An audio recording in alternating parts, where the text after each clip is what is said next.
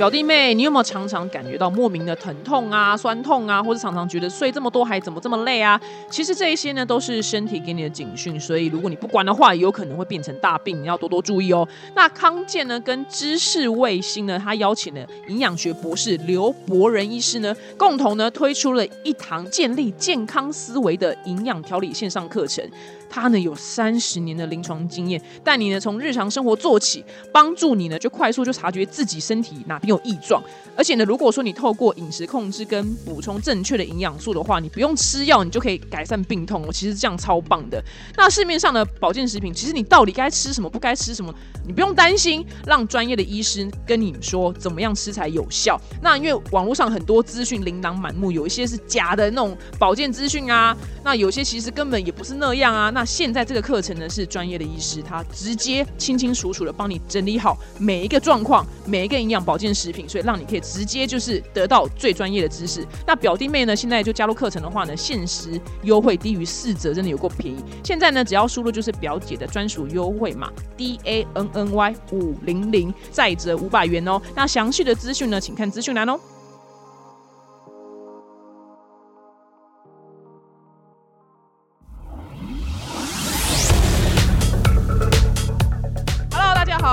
丹尼表姐。今天呢是二百五新闻，那同样在节目的最后五分钟呢，会留给你们就是我五分钟的烂事时间。那首先第一则新闻呢是要带你们了解，就是比特币。比特币这东西呢就是非常的夯，我不知道一周会听到几次，但是我真的是跟他非常的不熟。但看到这则新闻的时候，我真的觉得。哇，很全新的概念价。那因为加密货币呢，近年来人气就是爆棚嘛。那其实很多东西已经是可以用比特币来购买了。但是呢，因为比特币这个东西，就是你在挖矿的时候，来这个字英文叫做 mining，m i n i n g，我觉得可以跟大家分享一下每日一字 mining 这个字叫挖矿。那在挖矿的时候呢，就是它的交易过程，它需要非常大量的电脑运算，所以它碳排量就排很多啦。就是对环保这件事情非常非常的不 OK。这样，那因为美国华盛顿州的中部一个叫温纳奇的地方，因为它气候非常的凉爽潮湿，然后非常的宽阔。简而言之，对我来讲就是非常好气势的地方。因为我看太多，就是像 X 调查呀这种，就是在讲美国上案件的，就是他们气势都是在这种地方。那因为这个地方就是非常的。那幅员辽阔跟气候凉爽，所以呢，被认为就是很适合比特币挖矿，因为它伺服器就不需要开太强冷气嘛，反正它本来就是气候就比较凉爽这样。然后当地呢又有非常大量的水力发电，所以代表说它可以用很便宜又环保的电力来进行挖矿。所以呢，就有那种专门的挖矿公司呢，有个数据的科技公司呢，他们就把他们的那个类似是一个营运中心，八千个伺服器移到这个地方，就专门佛挖矿。然后我跟你讲，这个市长呢，就是华盛顿州的这个温纳奇市的市长，他说了一句话，我非常有感，因为他们那个地方长期是种植水果，你知道苹果啊那一类的。他说，我们了解就是种水果的过程，就是你会看到水果就是慢慢长大，成熟之后呢可以采收，它就是一个有进展的事业。但是呢，比特币呢，我们真的什么都看不到。我心里想说，天哪！因为他讲的时候就一脸困惑。我想说，对我真的也是不懂，因为比特币挖矿这个动词，你光去查中文的维基百科，我真的也看不懂。我来回看三次，我还是看不懂什么叫挖矿，而且每个字都中文哦，就变得跟英文跟法文是一样的，每一个字 A B C D 都看懂，但全部拼在一起，就一个字都看不懂。还是让大家稍微理解一下好了，就是数百笔的比特币交易，它被打包到一个叫资料块中，然后全世界就有很多矿工用电脑，就是复杂的数学问题，就叭叭叭叭，就是在解，在解，就是什么区块链连上区块链，然后就是一个巨大账本。我想讲到现在，我也不知道我自己在讲什么，这样。但总而言之，那个地方，那个种苹果的地方的那个资料中心呢？他每一周可以赚六百万台币，讲到这我就懂了，他真的是一个很虚无缥缈的商机。那就是我那天在做 Uber 的时候呢，就有一个 阿富汗的司机，那阿富汗的司机呢，就是跟我高谈阔论，就是。他在虚拟货币中怎么样赚到钱？但是我先说，我不知道他讲话对不对，我只是就转述给你们听。他就是跟我去宣导，就说你现在就是去买，就是虚拟货币，就是买那种刚上市的，就是说零点零零零零零零零零几的时候，他说呢，等那些那个零点零零零零几的时候呢，就是那个前面的零一直被移掉，一直被移掉，一直被移掉，就随着时间它越来越被移掉的话，你就是会成为富翁。那我心里想说。你这样讲我听得懂啊，但问题是我哪知道就是哪一个零点零零零零零零零几的虚拟货币最后会变成比特币？我哪知道啊？然后他就说没关系，你钱丢进去，你就什么都买一点，什么都买一点，什么都买一点。他说你就是看嘛，你就看排行榜上什么夯，你就买一点买一点。我想说他讲的话也真是有够虚无缥缈，你知道吗？因为这种事情我哪知道哪一个是下一个比特币？但是我就把这个资讯呢就 pass 给你听，因为他在做三十分钟的 Uber 旅程，这位阿富汗的司机呢跟我高谈阔论，就是零点。零零零零零零零几的虚拟货币这件事情，我想说到底有多烦，但是我又不得不听，你知道吗？但搞不好你们听完之后，真的去操作之后，搞不好下一个五年，你就有可能在虚拟货币世界里面赚到非常多钱。因为虽然这件事我到现在是没有去执行，也不也不懂，但是美国已经很多地方的店面的确是可以用比特币去买咖啡，或是比特币去买东西，所以很先进，你知道吗？它离我很远，但是它又入侵了我的生活。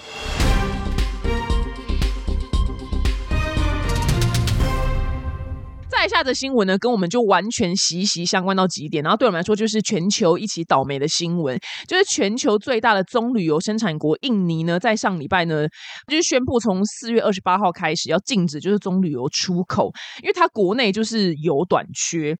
但是呢，棕榈油呢是全球，我跟你讲，它真的是入侵我们的生活。它从食品、清洁用品到化妆品，像什么什么乳霜啊，然后什么你洗厕所的。棕榈油都在里面，跟你吃的它都在里面。我想说，哇靠，那我们全部都要一起倒霉了。那因为是乌俄战争以来，就是反正你油价产生，不只是石油，就各种东西，就是因为这个战争就产生了价钱的波动。所以印尼呢，他总统就说了，因为我们国内就是现在油自己都不够用了，然后其他的油价格飙涨，所以我我呢，我棕榈油我现在没空给你们全球了，我现在要给我们自己国内用，直到就是这个世界的其他东西都已经平稳了。我们国内油够用了之后呢，我才能卖你们棕榈油这样子。那棕榈油呢是全球就最受欢迎的四大食用油的第一名，在第二名才是大豆油、跟菜籽油、跟葵花油。那因为呢，就是印尼这个国家呢，哎，我其实也是不知道，它居然占的就是全球棕榈油的供应量百分之六十，然后马来西亚才是第二大供应国。我想说，哇靠，那一六十一砍，我们真的全球跟着一起倒霉，你知道吗？我是说真的，我真的完全感受到通货膨胀的威力。我相信回台湾应该也差不多。我就是去超市没买什么，就是我看到结账的时候，我真的那个我的尿道都会在震动。然后说，呃，我到底买了什么？不就是一个水桶，跟我说要买水桶跟一些洗厕所东西，怎么动不动就两三千块台币？我想说，我到底是买了什么？因为它真的攸关于全球，就是乌俄战争，说拜托乌俄战争可以赶快停止。那我我那天就还很荒唐，想说，反正我本来就怕胖嘛，还是反正我都吃水煮了，这样是不是可以降低我用油的，在我人生当中花费的钱？不，不可能，因为我面霜什么全部清洁用品都还是有棕榈油，但是我不可能不用面霜跟清洁用品，所以这件事情我们就全球一起倒霉。我可能回去的时候我洗头，然后最 care 的洗头这件事情，又不知道会不会又在涨价了。那其实讲这种新闻呢，就是跟大家讲说，不是说到这边就哦，天啊，天，我们就。跟着倒霉，通货膨胀是不？我们真的要尽早开始研究投资理财，你懂吗？因为抗通膨三趴已经可能不只是三趴了，可能在乌俄战争状况之下，这个通膨可能是五趴、六趴、七趴、八趴。所以大家真的要在你在看 Netflix 或是华 IG 的时候，我希望你们多多开始研究。我也会尽量就是多采访，就是财经专家、理财专家，来带我们抵抗通膨。对，因为我觉得每次讲通膨的新闻，我要带给你们意义是，我们不能就在躺在那边，就是哦，反正就赚钱存钱就好，不，就是一定要好好的投资理财。所以呢，大家当你在无意识的滑 IG 或是滑 FB 的时候呢，希望你们可以每天拨一点点时间，开始好好投资理财，开始做第一笔好好的健康、稳健、安全的投资理财，不要乱投资。OK。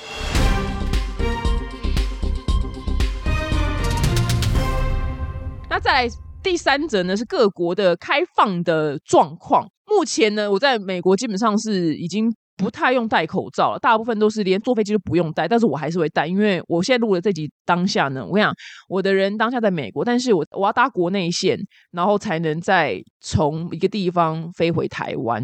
那我国内线我还是全程会戴口罩，因为美国国内境内是不管的。但是我上台湾的飞机就是规矩非常的多，极多就是漏漏等这样，所以我一定还是要一路阴性，我才能平安的回到台湾。最好是落地也是要阴性，就是非常的严格。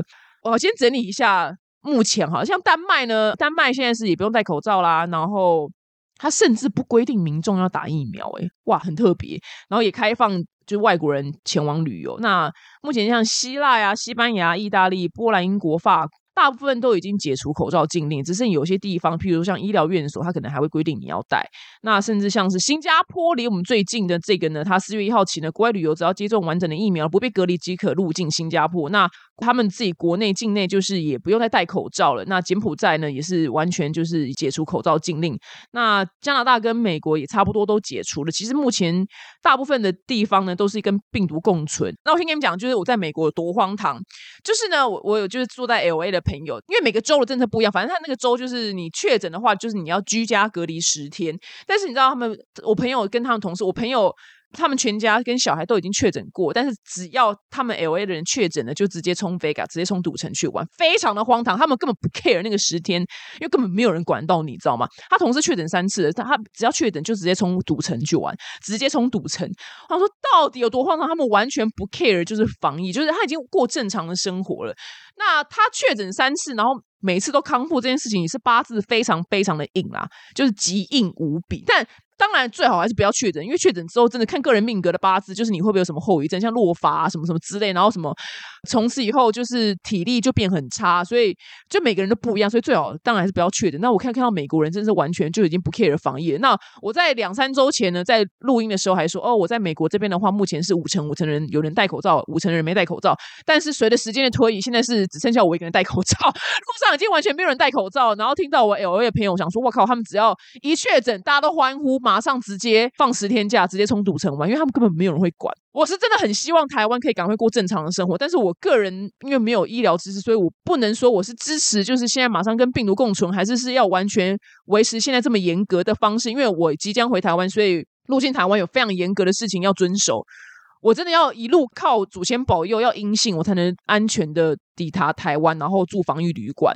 对，完全就是靠我八字。因为如果我上飞机前是阳性的话，我也不能上飞机。但美国境内这段是已经完全不 care，就算你不戴口罩也可以搭飞机。但是我有要搭一段美国国内线才能去接我回台湾的班机。那我回台湾，我拿了阴性的证明上了台湾的飞机，但我落地之后如果是阳性的话，我也会直接被拉去医院，我不能住我的防疫旅馆。当然，防疫旅馆钱就会泡汤，因为我不能当天取消嘛，所以怎么样，我都是一定要一路阴性。对，就是最好不是最好，就是拜托一定 must。就是台湾入境现在的规矩还是非常的严格，但只是现在目前刚刚唱名那些地方已经完全是开放了，只是会觉得说，嗯，台湾当时在一开始疫情爆发的时候是超前部署这几个字。在那时候被发明的超前部署，原本这个字是没听过的，那觉得哇靠，很骄傲哇，口罩还征收。那只可惜到两年后的这个防疫的这个长跑之中呢。别人好像赢了，就是已经完全跟病毒共存了。那只可惜台湾目前，我当然是相信很多人是想要过正常日子啊，只是目前可惜台湾目前还没有办法。那这个词呢，就让我就是想到有一个词也可以学一下，但这个词我们可能日常生活用不到，是因为乌俄战争呢，然后所以乌克兰人呢最近有一个新的词被发明了，叫做“别在马克宏”。马克宏呢是法国的总统，那这个词的意思呢，是因为。他最近是赢了总统大选了，只是也是赢得非常的危险，就是没有赢多少，但是还是赢了这样。那因为马克宏呢，就是在乌战争的要开打之前呢，或者开打之初呢，他就是不停的就是你知道去找普京说：“老兄，你别打，别打，别打，别打，别别别，我很担心这样。”但是他搞了老半天呢，普廷呢就还是打了，所以呢，乌克兰呢就开始笑他说：“别在马克宏的意思是说，你就代表一个人，就是他一直很担心一件事情，然后一直。”白忙，但是最后呢，就是没有任何作为，就是形容这样的状况。譬如说，如果你很担心一件事情，我现在一时间想不到，我想不到一个什么样状况可以拿出这句词。反正这个就变成一个他们新的动词，就是你别再马克红了，马克红变动词。我心想说，哇，有个丢脸，知道吗？所以呢，我想说，哎，新到一个新的词，就觉得哎很有趣。但是你在台湾，可能你这样讲，可能大家会听不懂，因为这个要了解背后蛮多的新闻，你才可以去。理解这个词好笑的地方，怕你们觉得我跳太快，是因为“超前部署”这个词是两年前在疫情刚爆发的时候被发明，然后别在马克红是在今年被发明的，因为乌尔战争嘛，不然原本是没有这个词的。就是随着一些事情的发生，就会有一些新的词被发明，就觉得哎蛮有趣的，想要跟上时事。这是个词，只有乌克兰人会用啦，其他国家人应该不会用。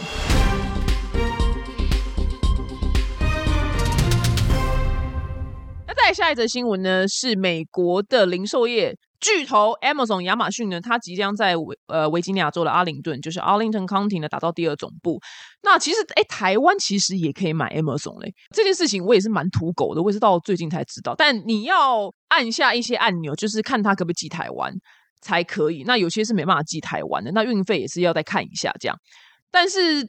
因为我们台湾毕竟本身有很多很方便的呃零售业的那种线上线上业者的，所以可能在台湾用 Amazon 人不多啦。但的确上面是有很多是台湾你真的是买不到的东西，非常对，就真的是美国才有的。那他呢在维吉尼亚州打造第二总部呢，他花费就是二十五亿。美金，我觉得哇靠，真是不得了。那它的这个建筑呢，它现在设计图出来，长得非常的特别，它这个螺旋状，就长得很像那个意大利面这样。那因为它的那个形状长得非常特殊，所以呢，就很多美国网友就 P 图，就是嘲笑他们。那因为呢，这个螺旋塔呢，因为你是螺旋的嘛，如果你可以现在在边听的时候，你可能。边上往 Google 那个照片，因为它是螺旋的，所以它外面呢就会有一个螺旋的步道。那它的设计图呢，它那个螺旋步道上面就种了很多植物，然后你可以慢慢的就是爬上就是第二十二层楼，就像你像在森林里面。登山一样这样子，那因为 Amazon 这个呢，我在美国很有感的原因，是因为譬如说，它已经是什么世界不知道第几首富，可能现在第一嘛，因为它有时候排名会变动。那 Amazon 这个服务呢，我甚至感到它庞大的是，我觉得最不可思议的荒唐是，如果啦，如果你在 Amazon 买了东西，在美国的话，然后你如果没有收到的话，你直接就跟他说，我就是没收到，他们会二话不说，就是再寄一个一样的给你。然后，当然，如果你很没品的话，你收到之后，你硬说你没收到，你然后他们会补寄给你，你等于就是用一份的钱买到两个。但是就不要了，就我个人是不会这样做。那只是，或者是说他们呃说要出货给你，然后譬如说他可能原本说几号几月几号会到，然后他就一直没到的话，你就跟他说，我就真的是没收到什么之类，然后他就会直接再补寄给你，或者是说他会把你的。订单给 cancel，就我因为我男友就买了几件衣服，然后就是一直都没到，他就跟他说，我就真的没收到，所以他们就说，哦好，那没关系，我这边把你订单给 cancel 掉，就是钱退给你。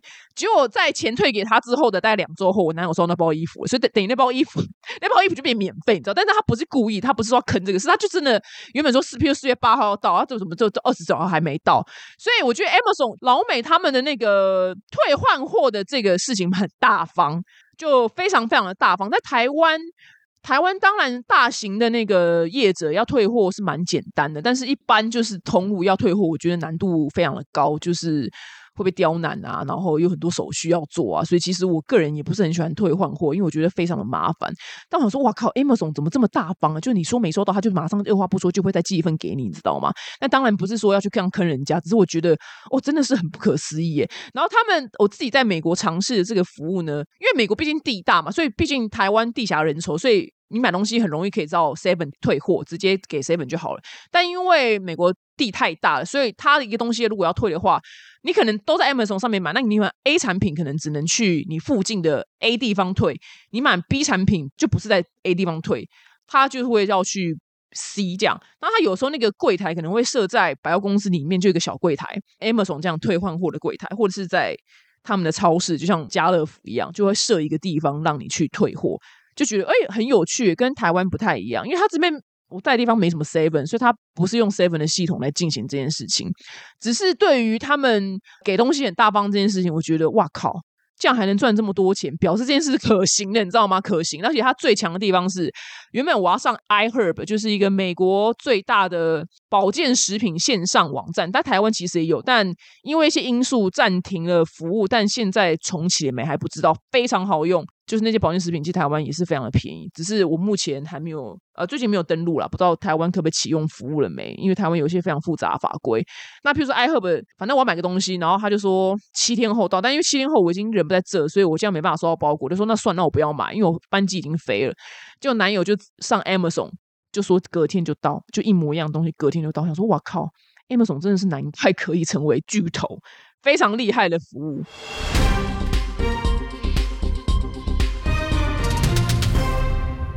下的新闻呢是在巴西，巴西呢就是有一个个阿贝啦，哎不对是应该是阿公了，他在同一家纺织厂的公司呢任职了八十四年，然后呢，他因为这项记录了获得金氏世界纪录，八十四年真的是不可思议，不可思议。然后这个新闻我觉得很有趣的地方，是因为记者就是访问他说：“你到底是为什么可以做工作做这么久？你有没有一个就是追求长久跟充实的专业生涯的建议给就是大家呢？”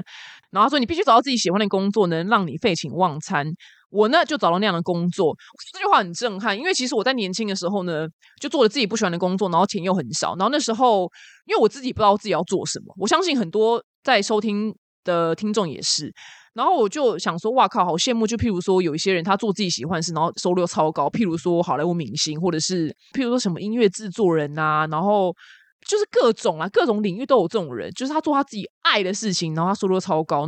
那时候我就真的就坐在办公桌面前，就是。很灰心的想说，我到底是为什么做我这么恨的事情？然后我只有二十二 k，就是负跟负，就是没有一个正。譬如有些你可以做你很喜欢的事，但钱很少；我做你讨厌事，但钱很多。但老娘他妈的一个都没有。但是在多年之后呢，其实我后来就放弃了这件事情。但是很幸运的是，在多年之后呢，我就是转换跑道，转换成功，就是成为了全职网红。那我的确也是可以到废寝忘餐的地步，因为我在台湾的话，我几乎是全年无休，然后我工作时间非常的长，常常做到两三点。那我很早就开始工作了，我不能说我非常热爱这件工作，但是呢，我可以做到废寝忘餐，倒是是真的，就至少我不恨这样。所以我真的很希望每一个人都可以在人生当中找到这样子的工作。那当然，我做网红的收入就是也比以前二十二 k 好，所以就我从负跟负这件事情到了可能至少。不是负的了，就是是正的。那可能要到什么好莱坞明星，哇靠，怎么年收入什么几亿，当然也是还没有。只是我真的觉得，就是人真的要有足够的运气，跟或是你要付出足够的努力，才能去找到这样子，就是所谓的正跟正，就是让你废寝忘餐的工作。因为我真的在年轻的时候非常羡慕这样子的人，就是做自己喜欢事，然后赚超多钱。我说他骂老娘做自己那么恨的事，还赚这么少钱。那要怎么样找到呢？我个人这边有一个小小的建议啦，就是。多方去尝试，然后听起来很废，对不对？但不是啊，是因为我刚开始写文章的时候，只是因为我无聊就写给同事看而已。然后因为我同事说怎么那时候还流行布洛克，怎么怎么大家写文章都一样，我说看妈老娘文笔不错，写一篇给你们看。那后来就是因缘转机，就是我老板说，我觉得你该继续写。那我刚开始写当然是没有钱嘛，我就是在一个上班族，那时候我不恨我的工作啦，已经不恨，但是钱就很少。那因为老板这样讲，我就哦好，但我就真的用下班时间就开始写文章。那当然是没有收入了，因为这是这种事情刚开始不会有收入，就只是纯兴趣。然后兴趣做着做着，才变成哎，最后变成事业，变成这样的事业。所以我是无心插柳的人。但我的意思是说，我当时有个开阔的心，就是我没有想说，哎呀，不要啦，写这干嘛？又没钱什么的啊。这下班我只想躺在那，我也要干嘛？就是我没有抱着这样心想说，哦哦，好了好了，那。那就试试看啊，就写写看啊，啊，就当好玩。所以我觉得这个心态刚好因缘转机，让我就是成功转职成为了全职网红。那所以我觉得大家对于就是心态这件事情，不是说你一定要当网红啦，就是你在人生当中进行所有的事情的时候呢，就比较开放的性格去尝试。那当然也有像玛丽亚凯莉那种人，他就是从年轻，他小时候就知道我老娘就是要当巨星，他就是说他逢人就说我就是要当一个。歌手巨星，然后他就到处寄 demo 带给各大唱片公司。当然，你要这样子的话，你也很有可能会成功。那只是像我们这种就是不知道自己要干嘛人，就是比较缥缈人，就是你就保持的开放性，然后不要太多预设立场。我觉得就会拉高你拉高你人生走上不同规划的那个几率。我要分享的是这个，对你当然积极的去找，当然可以。但是如果你把那个预设立场这件事情就降低的话，我就会拉高你做你自己喜欢的事情，然后可以废寝忘餐的这个几率，然后跟你们分享。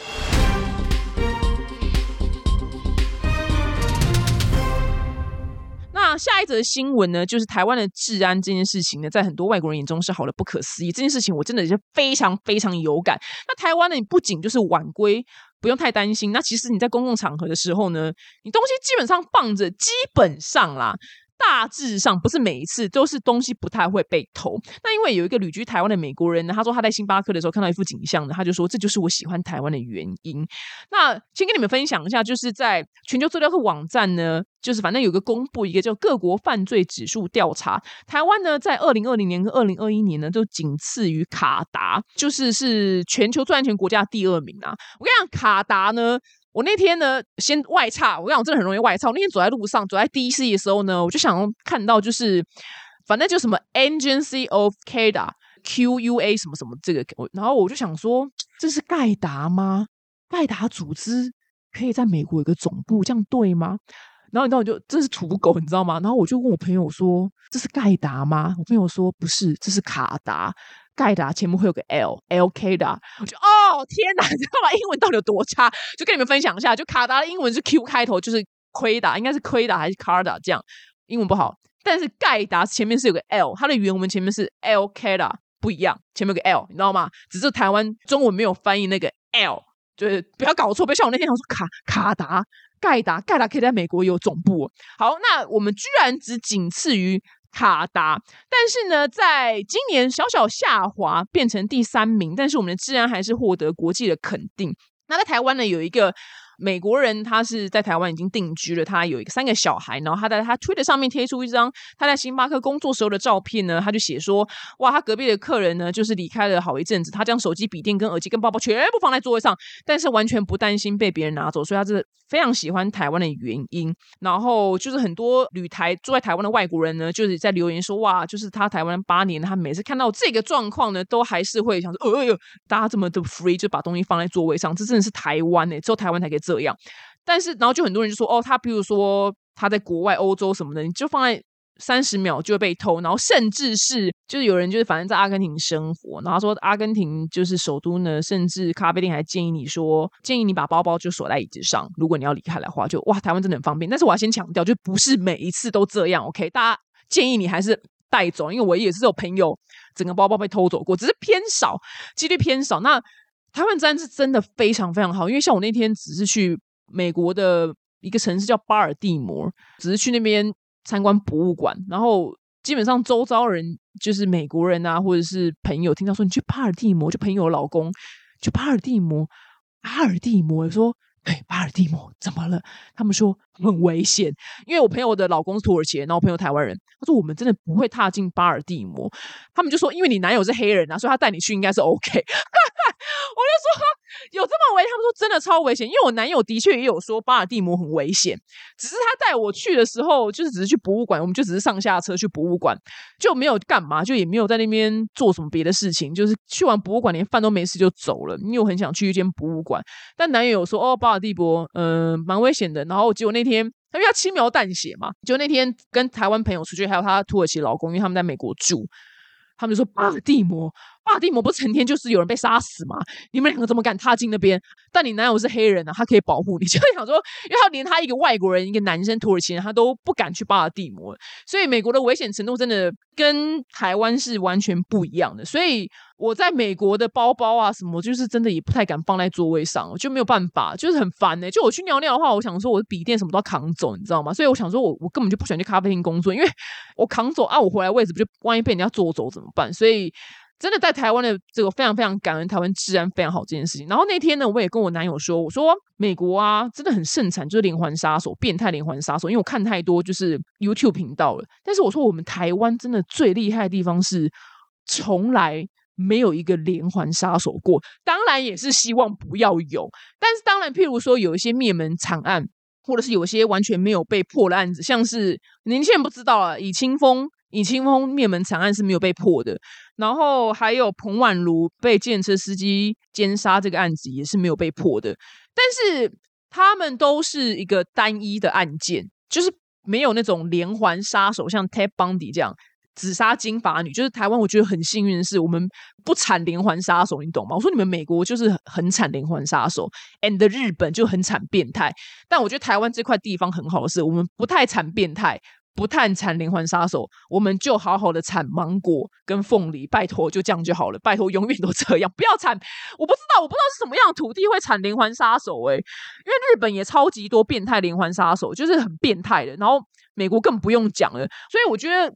各国是不是要参考一下我们台湾的教育？就是我们台湾到底是因为很多人说台湾教育失败，我说其实好像也还好，你知道吗？虽然可能变得比较是会死读书，但那个连环杀手的那个，我们没有出过任何一个。就是如果真的有的话，拜托你留言。可能是真的在我成长三十几年过程是没有一个，但是有个别惨案，但没有连环杀手跟变态。对，因为变态杀手跟杀手是不一样。变态呢，就是哎，你死前就是还要把你弄很痛苦，就是凌虐你很多天这样。但是杀手呢，就杀掉你就是杀掉了。就是比较短的时间，这两者虽然都不好，但是本质上还有区别。如果硬要选的话，当然是选一秒死比较好，就是胖就死了，不要凌虐，不要凌虐。对，就这两者本质上的差别。好，最后呢，五分钟的烂事分享时间呢，就是我那天因为我大学同学 Becky 呢，台湾人，她住在这嘛，然后她老公是土耳其人，所以呢，她老公当然会认识，就是住在同一个区域的土耳其人。那住在同一个区域土耳其人呢，就是有些女生她当然就嫁给美国老公，所以她就。间接会认识到美国的，就是他们美国老公这样。然后呢，那天她他就跟我去分享一个故事，就是反正他一个土耳其女生朋友就嫁给美国老公嘛。然后那个美国人是个黑人，然后他是在军中服役了二十二年，就上校嘛，退伍，现在在做就是别的工作啦，就是二十二年很久。然后但是他就说。就是那个老公是个疯子，我就问说是怎样是个疯子。反正他就是因为他原本呢是被外派到就土耳其，所以他在土耳其的时候，当地的时候就认识他的当时的女友，然后现在的老婆，所以呢他们就结婚了。那结婚之后呢，就被外派到就阿富汗去打仗。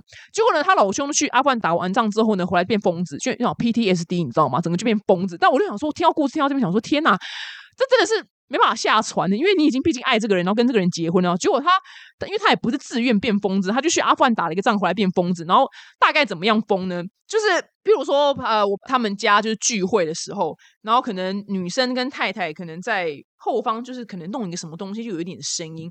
然后那个退役上校呢，就我直接翻译成中文啊。就转转过头吃，就嘶吼说什么，就骂他老婆说，土耳其老婆说他妈搞么大，那搞什么鬼啊？你这个王八蛋！然后转头呢，就微笑的跟呃我朋友的老公土耳其老公就笑笑说：“哎，阿巴斯，你要吃什么吗？我帮你弄好不好？你肚子会饿吗？”我去，哇靠，疯子哎，就完全变疯子。他对他老婆的讲的每一句话都是脏话。就是嘶吼，但当然他交往一开始不是这样，不然不然也不会交往啊，除非这个人超 M 嘛。但是一开始当然不是这样，他就正常，只是他去阿富汗打仗回来之后变成一个疯子，疯到就是他的小孩，呃，他们两个生出混血小孩，然后呢，有一天就是那个土耳其老婆就有人敲门开门，是老美的那个，就是电影里面看到那叫什么 Child Protection，就是儿童福利。防疫的那种人，就是来 check 你家到底有没有暴力行为，然后是怎样怎样。我们家没有打小孩啊。他说因为小孩在学校尿裤子，老师就问他说你怎么尿裤子？然后小孩就跟他说，因为我爸爸很凶，我在家会很害怕，所以我最近很紧张，所以我一紧张我就尿裤子。然后那老师马上就通报，你知道吗？那个美国儿童福利中心，然后儿童福利中心隔天就马上火速来调查你家。就如果说确实有这样的暴力行为怎么样的话，他马上会把你小孩带走，就你们两个不能养小孩。然后那妈妈就吓死，就跟他解释。是，就是哦，我们夫妻的确常常吵架，然后因为她老公的确明显的 PTSD，但她拒绝就医，很多人就没有病逝感，她拒绝就医，她老婆没办法压去。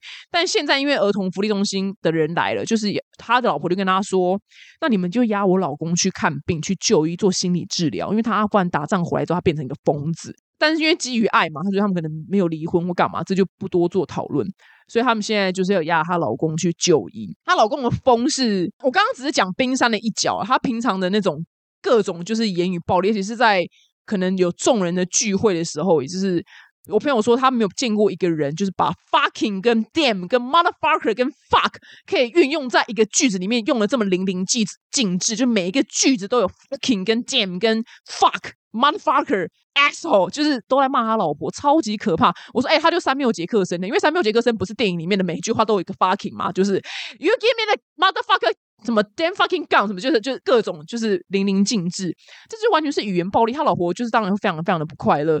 但我知道很多人会吼说，那干嘛不离婚？好，这个就先另外讲了，就不在这次的讨论范围之内。只是呢，我要表达是说，他我可以理解他变成一个 PTSD 的人，是因为他被阿凡。打仗这件事情经历影响嘛？我就问土耳其朋友，我说：“哎，啊，你就你跟他聊天的时候，你没问他说大家发生的事情吗？”他说：“有啊，我们当然就会尝试来问，但是我跟你讲，他一个字都不讲。”我说：“天哪，他一定遭遇过就是我们难以就是想象的对待，他才会一个字都不讲。你知道不讲了就最恐怖了。”然后我就想说，他妈的，因为我最近就是很多朋友，这真的是遍地开花。我觉得是放诸四海皆标准，反正就有很多朋友，我个人自己有遇过啊，就是。男生跟你进行完所有的事情之后，就是你们日常生活像情侣，但是说到交往他就不交往，或者是他可能就会说：“哦，因为我以前就受过感情里面受过伤害，所以我现在没有办法投入一段感情。”这个台词就是可能他们的那个手册里面第一面第一课吧，就大家讲的台词都一样。那通常都会说以前受过感情创伤，或者有些渣男就说，因为以前受过感情创伤，所以现在就变成就是变成就是没办法进入感情，所以到处玩女人啊，到处打炮啊，然后到处对欺骗女人啊。我跟你讲，这些渣男，我个人全部都非常的看不起。你们有去阿富汗打仗吗？你们哇，谁没在感情里面受挫啊？我也遇过。渣男呐，我还被渣了三次，我也没有这样因此变成一个渣女啊！我想说，你们这些渣男，因为我个人对渣男非常厌恶的原因，是因为当然自己本身遇过，那看到朋友，周到朋友，就是那些女生，就是那个男生，就曾经说他家已经定居，但是就不肯交往。但是我知道你们说女生干嘛那么笨，对，女生的确笨，就是你就应该把人家轰出去，或是你跟这个渣男应该停止来往。但只是我的意思是说。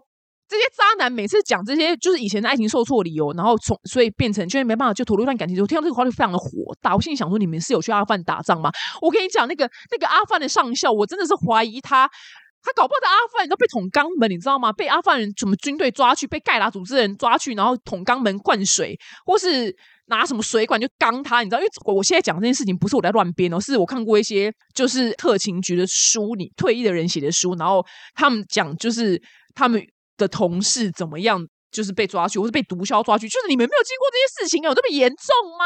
不就是感情遇到几个渣女劈腿，当然会伤心啊。但这种事情就是他爬起来就好了。你们没有人被阿范抓去，就是虐待跟刚你的肛门，就其实真的还好。所以我今天要表达的是，我可以理解跟同理心，就是那位上校变成一个疯子，但是一般渣男，我真的觉得不要再拿这个话来讲，我就觉得你们这点非常的没有用。好了，以上呢就是这礼拜的二百五新闻周报，希望你会喜欢哦。